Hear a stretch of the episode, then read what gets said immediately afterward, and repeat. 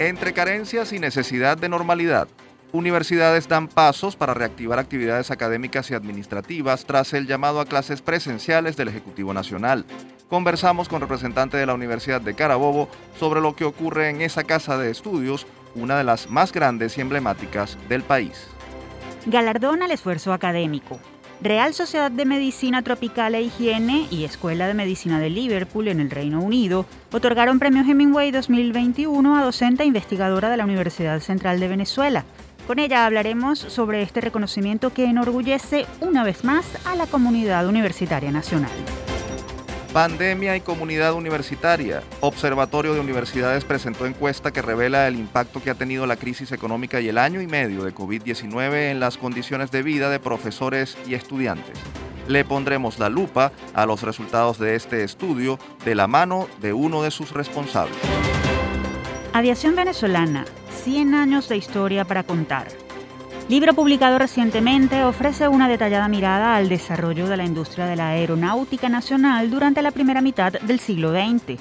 Con su autor nos aproximaremos a los aportes brindados por la aviación al desarrollo del país y lo que pueden aprender de ella los universitarios venezolanos. Este es el menú que serviremos para ustedes durante la próxima hora. Les invitamos a quedarse con nosotros en Universate, las voces de la Universidad Venezolana.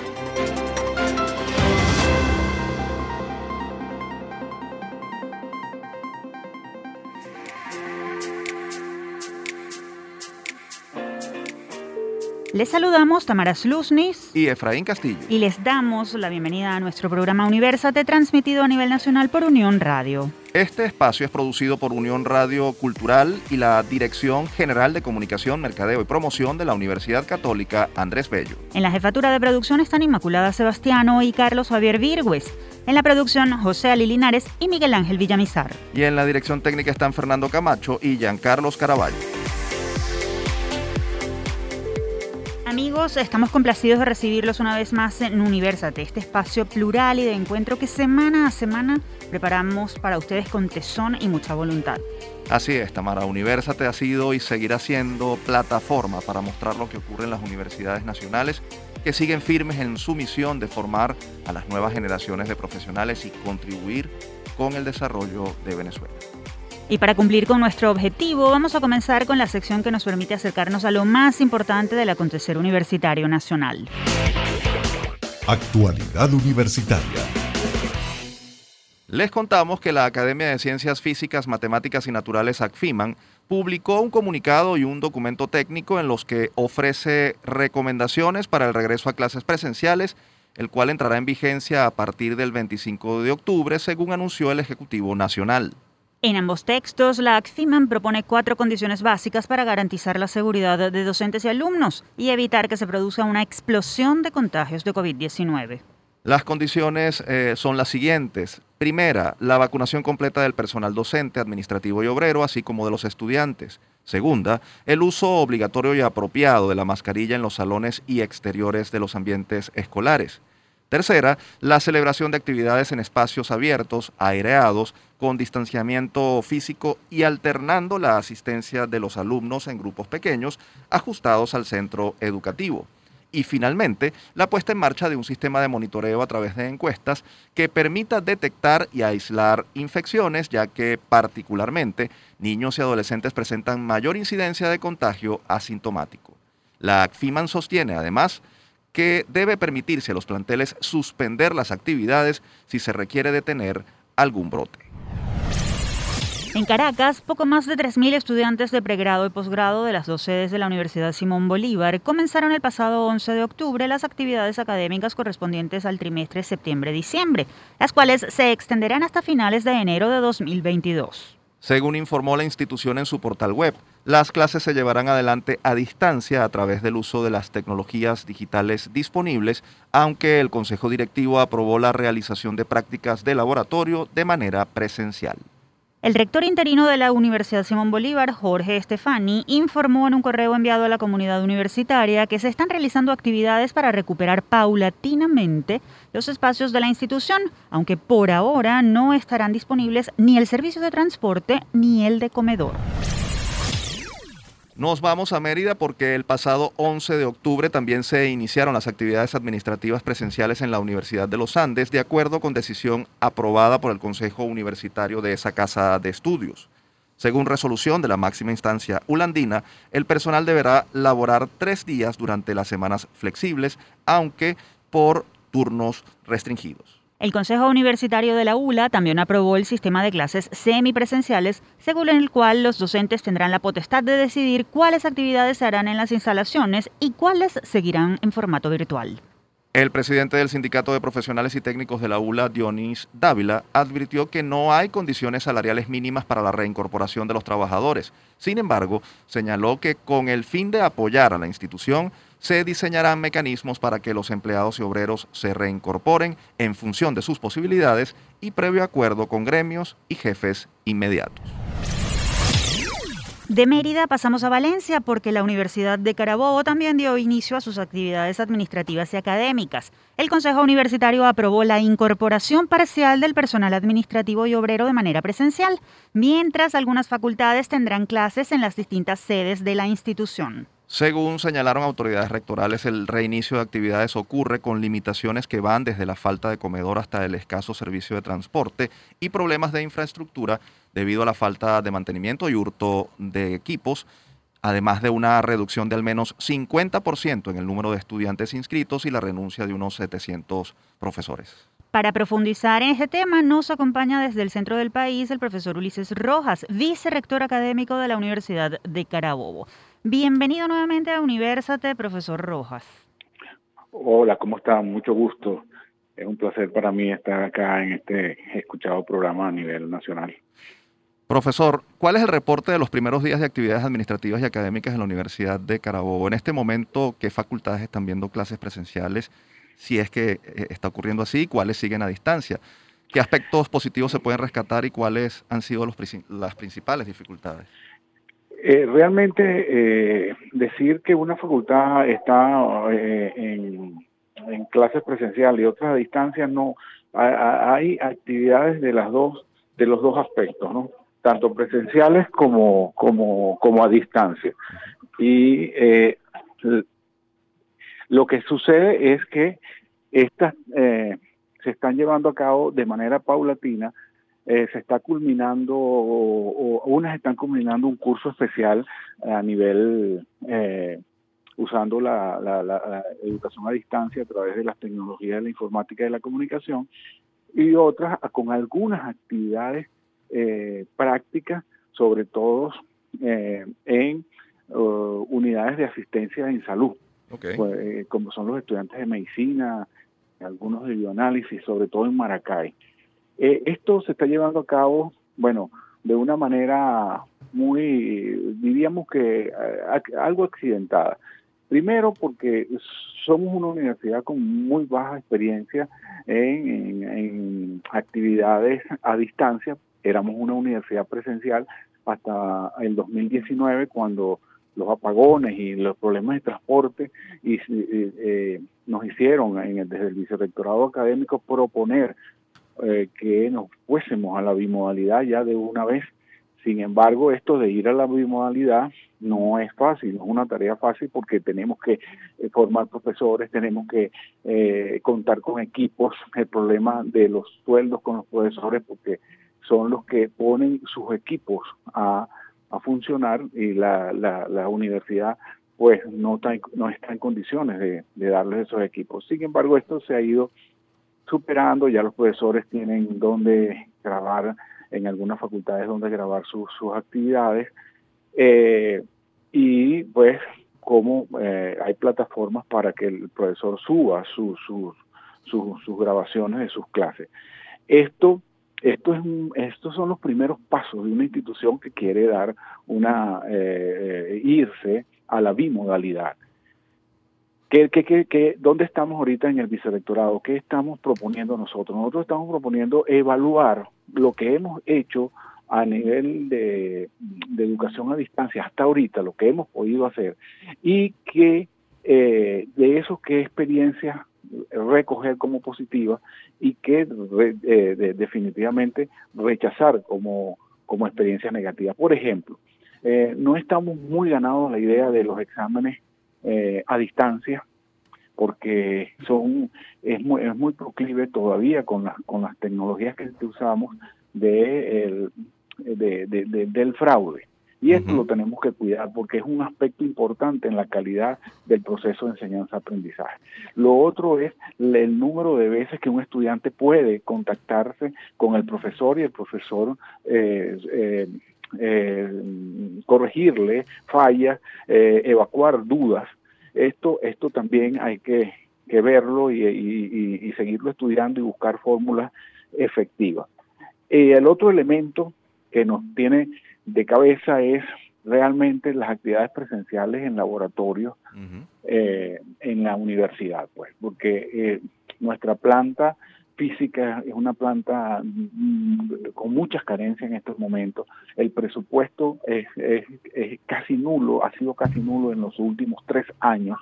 Eh, ha habido, como tú, como lo dijeron en la presentación, de, hurtos no no ha habido capacidad de reponer esos esos equipos eh, mucho menos de contar con equipos de punta para el desarrollo de estas actividades tanto presenciales como a distancia. Eh, esto creo que es el, el, fenómeno que está viviendo la universidad venezolana y es un problema muy grave. ¿no? Hay países que han estado en guerra, lo he dicho anteriormente, y en donde eh, la, la educación no se toca. Profesor, hablemos del tema de la matrícula estudiantil. El descenso de 50.000 a 25.000 alumnos es más que significativo y suponemos las causas, pero le pedimos que nos las precise. Díganos también si la universidad tiene prevista alguna acción para frenar esta situación. Mira, la, acción que tenemos prevista es ir mejorando el proceso educativo en relación al, a, cómo le llega al estudiante la, eh, sus clases, ¿no? ¿Cómo, ¿Cómo hacemos para que el estudiante pueda recibir clases eh, bajo la bimodalidad, tanto presencial como a distancia? Eh, las causas son muy, muy graves. Nosotros éramos una universidad que transportábamos personas con, nuestro, con, nuestra flota de, autobuses, Maracay, Puerto Cabello, Bejuma, Miranda, este, incluso desde Yaracuy. y, venía un ejército de estudiantes acá a nuestro campus todo el día y en la noche también se partían para, para esos municipios eh, foráneos. Eh, el, el, el 20% de nuestra planta estudiantil eh, vivía en Maracay, además de los que estudiaban allá en nuestros núcleos. Otros venían acá a estudiar educación, estudiar derecho, estudiar ciencia, este, odontología e ingeniería y eso conformaba el 20% de estudiantes de nuestra planta aquí en Bárula.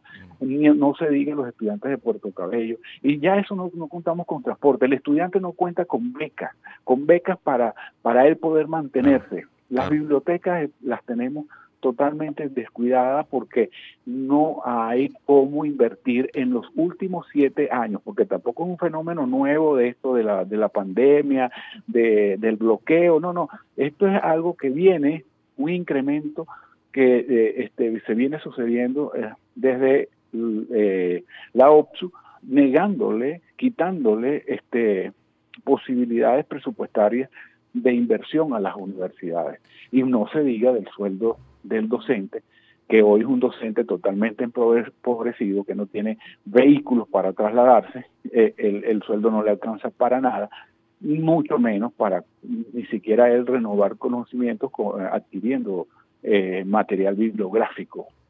Profesor, se nos agota el tiempo, tenemos un minuto y no queremos dejar de preguntarle sobre el mensaje que le envía a la comunidad usista en medio de esta situación que usted comenta que es bastante compleja, pero bueno, están haciendo los esfuerzos para, para mantenerse abiertos y seguir trabajando. ¿Qué mensaje le da a la comunidad universitaria? El mensaje que yo le daría a la comunidad usista es que definitivamente haga valer, haga, eleve, su voz ante las autoridades centrales a nivel de la OPSU, a nivel del Ministerio de Educación Universitaria, para que el gobierno eh, aumente eh, el presupuesto para la inversión académica dentro de nuestras casas de estudio.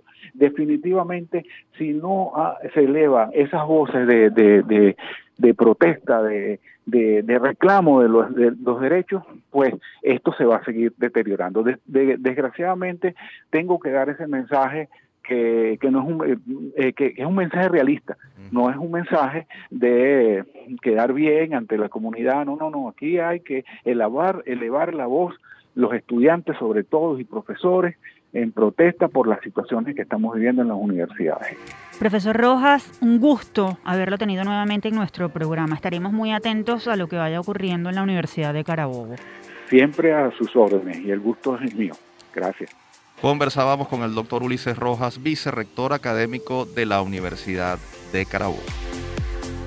Continuamos con más de Universate, las voces de la Universidad Venezolana. Les recordamos que pueden seguir nuestra transmisión a través de www.unionradio.net o por la señal de 90.3 FM en Caracas.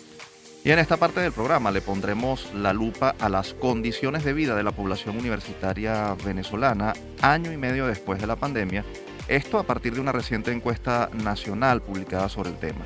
Los invitamos a quedarse con nosotros y a poner mucha atención a lo que compartiremos con ustedes a continuación. Lupa Universate. Según datos de la más reciente encuesta del Observatorio de Universidades, ENOVU, iniciativa de la ONG Laboratorio de Desarrollo Humano, la DESHU, del Estado Lara, la mayoría de los estudiantes y profesores de las universidades del país se encuentra en situación de inseguridad alimentaria debido a la crisis económica y la pandemia. De acuerdo con el estudio, que se basó en más de 4.180 encuestas a miembros de la comunidad universitaria de 44 instituciones públicas y 22 privadas, 85% de los estudiantes y 80% de los profesores redujeron sus porciones de comida durante la pandemia, además de que la dieta se empobreció. Por ejemplo, entre los estudiantes, solo 18% come proteína animal todos los días, mientras entre los docentes, 33% se alimenta menos de tres veces al día. Esto sin contar con que 56% de los educadores ha tenido que vender o intercambiar bienes para alimentarse. Los resultados de la encuesta también advierten que 30% de los docentes universitarios percibe de 1 a 10 dólares mensuales, mientras que 84% de las familias de los académicos reciben menos de 100 dólares. La ENOVU analizó las áreas de salud, seguridad alimentaria, seguridad personal e institucional, economía, condiciones de trabajo y estudio, acceso a servicios públicos, educación virtual y bienestar psicológico. Para aproximarnos un poco más a esta investigación, nos acompaña desde el Estado Lara el profesor Carlos Meléndez. Él es director del Observatorio de Universidades OU. Profesor Meléndez, un gusto que esté con nosotros nuevamente en Universate. Bienvenido. Igualmente, muchísimas gracias por la invitación.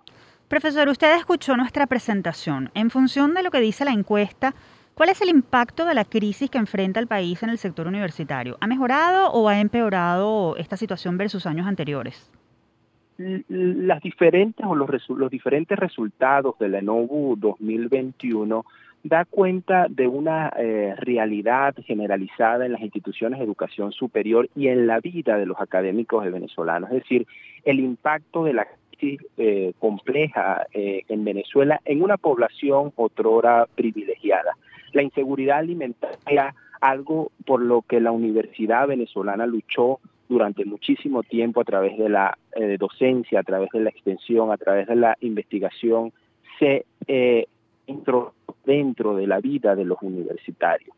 De igual forma, la desprotección del gobierno para las instituciones de educación superior dejó a las poblaciones vulnerables, entre ellas la adulto mayor, eh, más desprotegidas y en un nivel de riesgo muy grande. Por ejemplo, en la población de 60 años o más es la que más padece de hipertensión arterial. de Los docentes universitarios en el país se les dificulta tener eh, obtener medicamentos y 92 en superior pública que contaron por muchísimos años con sus institutos de previsión del profesorado no han sido atendidos por los IPP.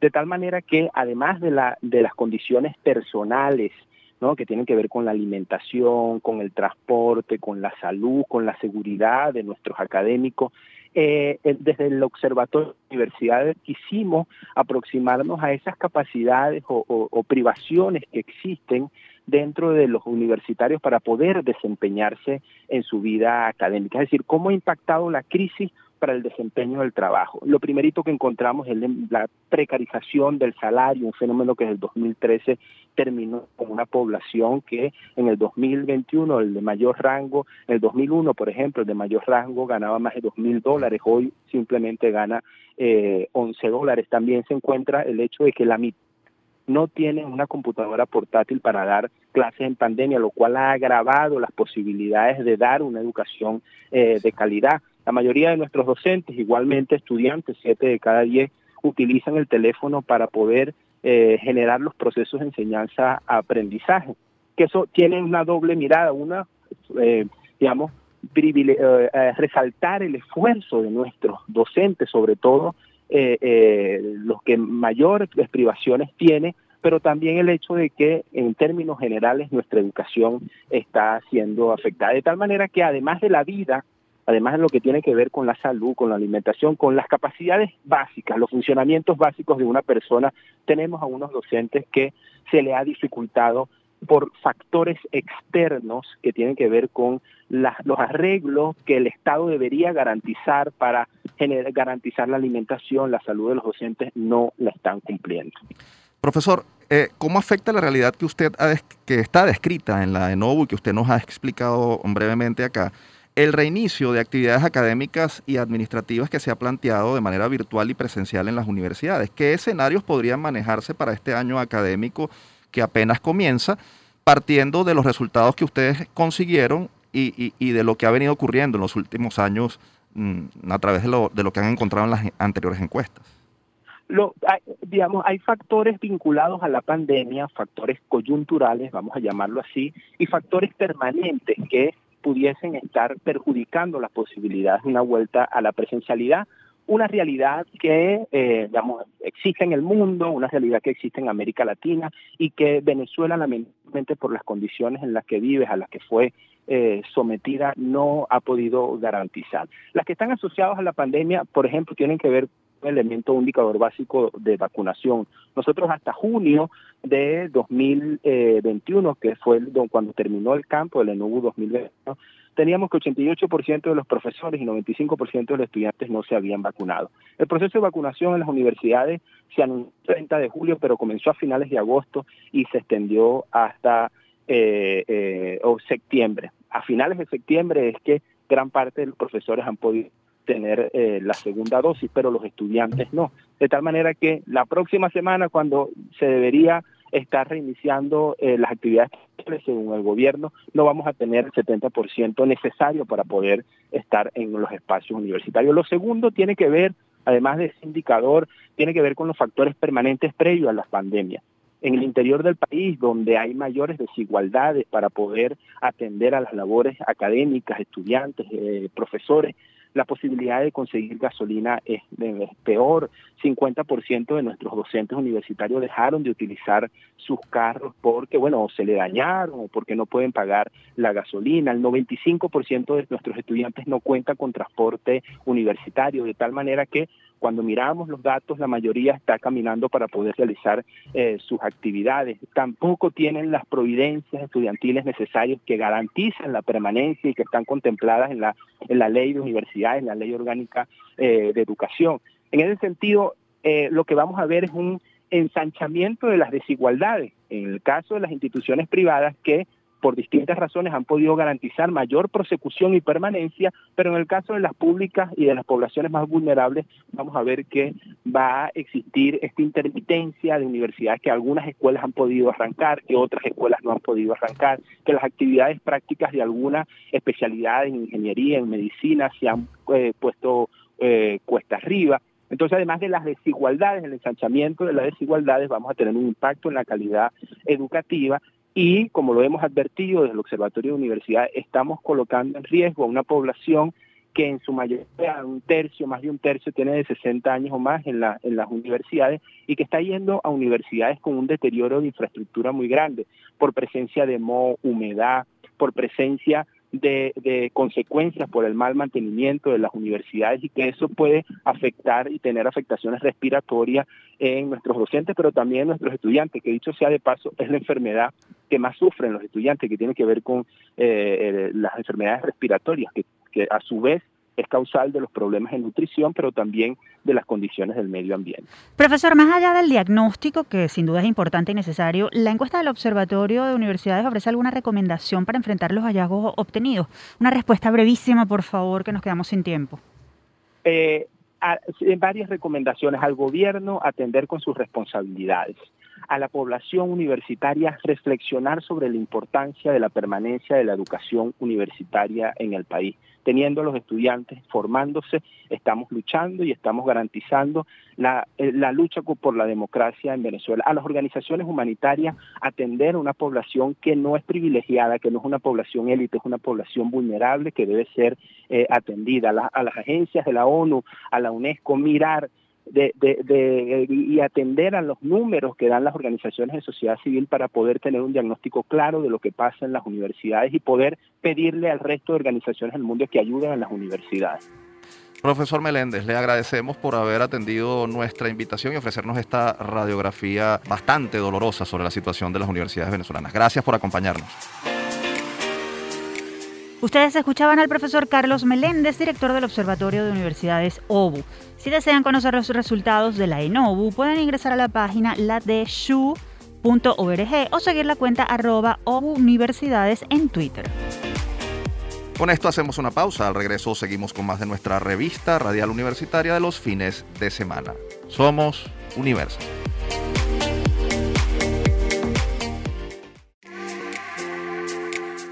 Amigos oyentes, seguimos con Universate. Aprovechamos para recordarles que nuestras redes sociales están a su disposición. En Twitter, Facebook e Instagram nos encuentran como arroba Universate Radio. En este segmento conversaremos con una invitada de mucha actualidad que recientemente fue galardonada por la Real Sociedad de Medicina Tropical e Higiene del Reino Unido. ¿Quieren saber de quién se trata? Entonces, quédese con nosotros. El Universitario de la Semana. La profesora venezolana María Eugenia Grillet, docente investigadora del Instituto de Zoología y Ecología Tropical ICET de la UCB, fue galardonada con el Premio Hemingway 2021, un reconocimiento entregado por la Real Sociedad de Medicina Tropical e Higiene y la Escuela de Medicina Tropical de Liverpool en el Reino Unido. La bióloga y doctora en ecología, quien tiene más de 25 años de trayectoria y es individuo de número de la Academia de Ciencias Físicas, Matemáticas y Naturales ACFIMAN, recibió este galardón por su destacado transitar en el campo de la investigación de enfermedades tropicales como el dengue, la malaria y el chikungunya. A propósito de este premio, en Universate queremos resaltar su historia y conversar sobre distintos temas que estamos seguros que serán de interés para nuestros oyentes. Sin más preámbulos, recibimos vía telefónica a la profesora María Eugenia Grillet, bióloga, doctora en ciencias, mención ecología, a quien felicitamos por este importante reconocimiento. Bienvenida. Hola, buenos días. Bueno, gracias por las felicitaciones y contenta por estar en el programa de ustedes. ¿Cómo están? Muy bien, gracias, profesora. ¿Qué significa este premio para la investigación y la Academia Venezolana y para usted particularmente? Bueno, es un estímulo tanto para la academia como para la universidad y para mí para seguir haciendo investigación en el país a pesar de las circunstancias y para eh, seguir dedicada a entender la expresión de muchas de las epidemias que eh, coexisten en nuestro país eh, y afectan a poblaciones eh, menos desatendidas, como son la malaria, el dengue y el chikungunya. Profesora, usted tiene 25 años investigando las enfermedades tropicales, precisamente el dengue, la malaria, el chikungunya. ¿Qué aportes cree que ha dejado su estudio en este campo y cómo cree que ha contribuido a comprender mejor estas enfermedades? Nuestros trabajos eh, desde hace muchos años, en los años 90, eh, fueron muy importantes para entender y crear las líneas de base de un programa de eliminación de una enfermedad parasitaria denominada oncocercosis que afecta principalmente a las poblaciones indígenas Yanomami en el sur de Venezuela. Esto, estos trabajos, ah, digamos, no solamente sirvieron de base para Venezuela, sino para toda la región latinoamericana donde ya esta enfermedad ha sido eliminada. El resto, eh, a partir de hace 20 años, nuestros estudios han estado enfocados en la parte tratar de entender por qué la malaria ha reaparecido en Venezuela, cuáles son los principales factores que lo determinan y cuál sería la mejor manera de controlar esta enfermedad, puesto que en, el, en la región la malaria, digamos, ha disminuido considerablemente, mientras que en Venezuela ha aumentado significativamente. Profesora, precisamente se habla de brotes importantes de malaria en zonas como, en regiones como el estado Bolívar y particularmente la zona de, de explotación del arco minero. ¿Qué está ocurriendo? ¿Por qué hay esa concentración de la enfermedad en esa ah, región? Y bueno, ¿qué hacer para atender esta situación eh, y detenerla, no? Usted como investigadora, ¿qué nos puede decir? Fíjate, hasta el 2019 eh, esta era la zona que presentaba mayores casos de malaria eh, el principal factor es el factor socioeconómico. La crisis económica en Venezuela ha, digamos, intensificado las actividades ilegales de minería en esa zona. De tal manera que la gente viajaba de distintas partes del país a esa zona a hacer minería como trabajo informal y luego regresaba al resto del país y con ello, digamos, propagaba la enfermedad. Eh, el año, a fines del 2019, comienzos del 2020, precisamente eh, gracias a aceptar la ayuda internacional, organizaciones internacionales como la Cruz Roja Internacional y Médicos Sin Fronteras comenzaron a trabajar estos focos activos en la zona de Guayana. Sin embargo, el problema sigue estando allí, es decir, nuestro programa de vigilancia y control ha disminuido significativamente en todo el país. Vimos ejemplos modelo de país controlando la malaria hace muchos años, de manera que lo que quiere es volver a retomar ese programa, eh, tomar la vigilancia, el tratamiento a tiempo y las medidas de control de manera de volver a llevar los niveles de esta enfermedad a los niveles que teníamos Profesora, recientemente la Organización Mundial de la Salud y la Organización Panamericana de la Salud confirmaron un brote de fiebre amarilla en Venezuela. Como investigadora, ¿qué nos puede decir sobre por qué esto está ocurriendo y qué hacer para prevenir y mitigar esta situación? ¿Podría extenderse rápidamente esta enfermedad? ¿Qué recomendaciones le hace usted a los ciudadanos? Primero, sería peligrosísimo que esa, esta enfermedad se extendiera porque la fiebre amarilla eh, digamos, en casos humanos y de transmisión urbana, hace mucho tiempo que dejó de existir, puesto que existe una vacuna. De manera tal que lo que, lo que ha ocurrido es que las coberturas de vacunación disminuyeron considerablemente y eh, la vigilancia epidemiológica de los ciclos naturales de transmisión de esta enfermedad ha disminuido. La, la, el virus de la fiebre amarilla circula de forma natural entre poblaciones de monos y mosquitos. Cuando ocurren cambios importantes que aumentan los niveles de este virus en estos bosques, eh, hay una mortalidad asociada de monos. Normalmente la vigilancia epidemiológica consiste en mantener, eh, digamos, observar no ocurran estos casos. Cuando esto ocurre, entonces digamos, se prenden las alertas epidemiológicas. Lo que ha ocurrido últimamente es que esa vigilancia ha disminuido y también las coberturas de vacunación. Si las personas no están vacunadas contra la fiebre amarilla, es muy probable que haya transmisión de mosquito infectado por un mono al humano, ¿ok? La recomendación es la que acaba de dar la Organización Mundial de la Salud, hay que volver a retomar las coberturas de vacunación en las zonas de riesgo, que es toda la zona central eh, la, la zona de Monagas, Anzuate, Guárico, eh, parte del zona del Zulia son zonas rurales, semirurales, donde este virus eh, circula naturalmente y por supuesto la zona de Guayana. Profesora, eh, la Universidad Venezolana atraviesa una crisis presupuestaria, operativa e incluso de talento humano bastante considerable. y ¿Cómo está afectando esto el área en la que usted trabaja particularmente, el área de la investigación? Hoy estamos celebrando ese premio que, usted ha, recibido, pero las alarmas hace rato están encendidas respecto a lo que está ocurriendo con, la investigación científica, la investigación académica en Venezuela. Hace más o menos, eh, bueno, de 20 años para acá, ¿verdad? La investigación ha sido muy impactada en Venezuela, puesto que se acabaron los programas que fomentaban eh, la, investigación en Venezuela, es decir, estamos hablando del Ministerio de Ciencia que tenía programas ah, que financiaban proyectos de investigación. Igualmente las universidades en sus presupuestos cada vez fueron más eh, limitado el presupuesto y por lo general las universidades tenían una partida que eh, dedicaban a fomentar la investigación dentro de la universidad y también existía un tercer programa que era el programa de fomento a la investigación, a que era dirigido a investigadores en, particular. Eh, la, la, crisis económica y social que ha ocurrido en Venezuela ha aumentado, digamos, la diáspora, hay la migración de investigadores en el país eh, ha sido muy importante, de manera tal que actualmente eh, Venezuela ha pasado a ser un país poco productivo en ciencias en comparación a hace 20 años. Es decir, te estoy diciendo que nosotros ocupábamos el tercer lugar después de Brasil y Chile y México o Argentina, ¿no? En productividad y ahora estamos muy por debajo, de último. ¿Qué hacer? Bueno, eh, la, recuperación de las universidades es importante, ya que ellos son los principales eh, centros donde se hace investigación en el país, retomar los programas de fortalecimiento de la investigación en ciencias y, por supuesto, cuando la situación cambie, ver de qué manera conectar esa diáspora nuestra afuera con la recuperación del estamento científico en Venezuela.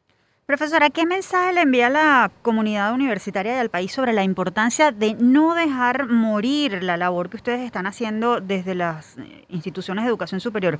Porque hay que preservar la investigación en Venezuela y coméntenos si hay alguna investigación que usted esté desarrollando en este momento. Sí, bueno, el, mensaje es a seguir, a, tratar de mantener la institucionalidad. Es importante eh, la ciencia eh, todo progreso de un país, todo avance de un país tiene su ciencia. Este es un lema que hemos tenido en la Academia de Ciencia hace tres, cuatro años.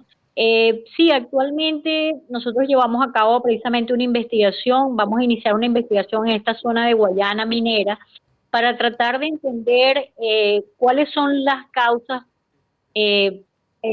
que la deforestación, eh, de, o sea, ¿qué es el efecto, perdón, que la deforestación determina sobre el aumento de las poblaciones de mosquitos y, eh, y con ello el aumento de la malaria? Porque lo que hace la minería ilegal es disminuir la cobertura de vegetación y promover las poblaciones de mosquitos.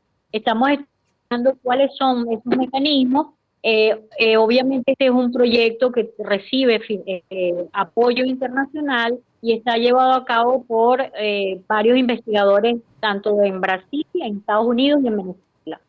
Y esperamos poder realizar esta investigación, arrancar el año que viene, pero el COVID, digamos que la ha retrasado. Y Lo único es, es decirles que hay que mantenerse, o sea que ante ante las malas condiciones uno debe seguir adelante, la ciencia siempre está allí, las preguntas en ciencia están allí, lo que hay es que ver cómo responderlas, ¿no?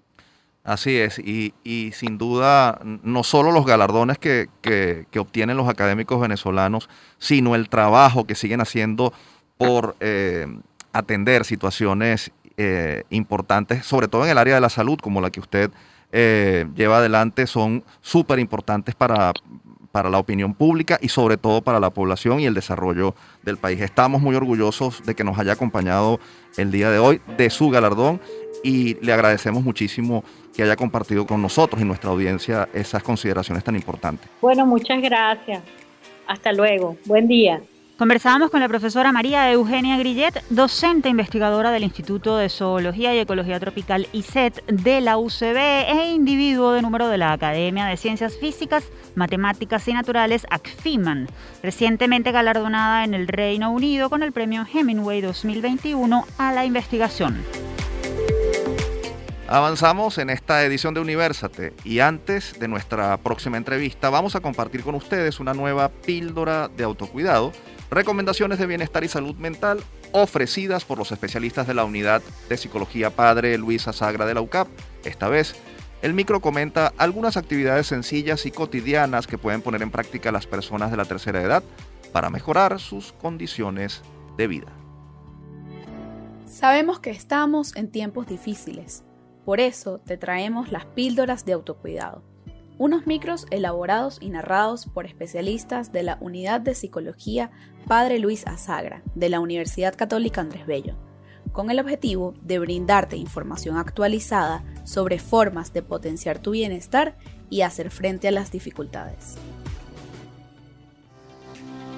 Todos sabemos que un estilo de vida saludable es importante, pero se vuelve aún más crucial a medida que pasan los años. Para personas de la tercera edad, una rutina de actividad óptima involucra al menos 150 minutos de actividad aeróbica moderada a la semana. Esto puede incluir caminatas largas, ir a nadar, tomar clases de baile, hacer jardinería o ciclismo, entre otros, durante media hora al día. También es recomendable al menos una o dos sesiones de ejercicios de fuerza a la semana. Estos pueden hacerse con pesas regulares, con bandas elásticas o incluso a través de ejercicios de peso corporal. También en actividades cotidianas como tareas manuales que involucren fuerza, como cargar cosas en la casa. Estos ejercicios, además de mantener la actividad física, también traen un beneficio para la salud mental y el bienestar psicológico, previniendo el deterioro natural asociado al envejecimiento. Nunca es demasiado tarde para empezar a aplicar cambios de estilo de vida que promueven el bienestar y la salud integral. Mantente atento a nuestras próximas píldoras de autocuidado y si necesitas ayuda o alguna orientación, estamos a tu orden en la unidad de psicología Padre Luis Azagra de la UCAP. Nos puedes contactar a través de upla.clinica.gmail.com. Te esperamos en una próxima píldora.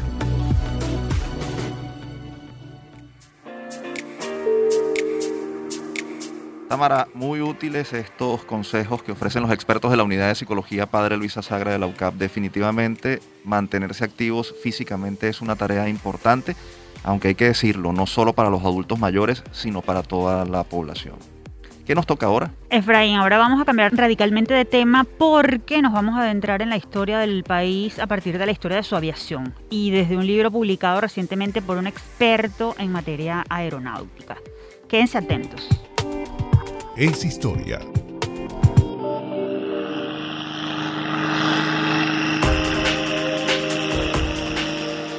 En el marco del centenario de la aviación venezolana, recientemente se presentó el libro La aviación en Venezuela 1920-1950, que ofrece detalles sobre el origen y los primeros años de la aeronáutica en nuestro país, así como sobre su impacto en la región. Este texto, que cuenta con más de 512 páginas, también se acerca al tema de los bomberos aeronáuticos, la aviación petrolera, el correo aéreo y las primeras mujeres en este sector. Pero vamos a dejar que sea su autor el que nos hable con más precisión sobre este, esta publicación. Desde Estados Unidos recibimos a Freddy Pedrique Pérez, aviador, administrador de empresas y experto aeronáutico, además autor de este, de este libro. Un gusto recibirlo en nuestro espacio. Bienvenido. Buenos gracias por la invitación eh, y por la oportunidad que me dan de presentar ante su audiencia el libro que eh, publiqué recientemente sobre la aviación venezolana.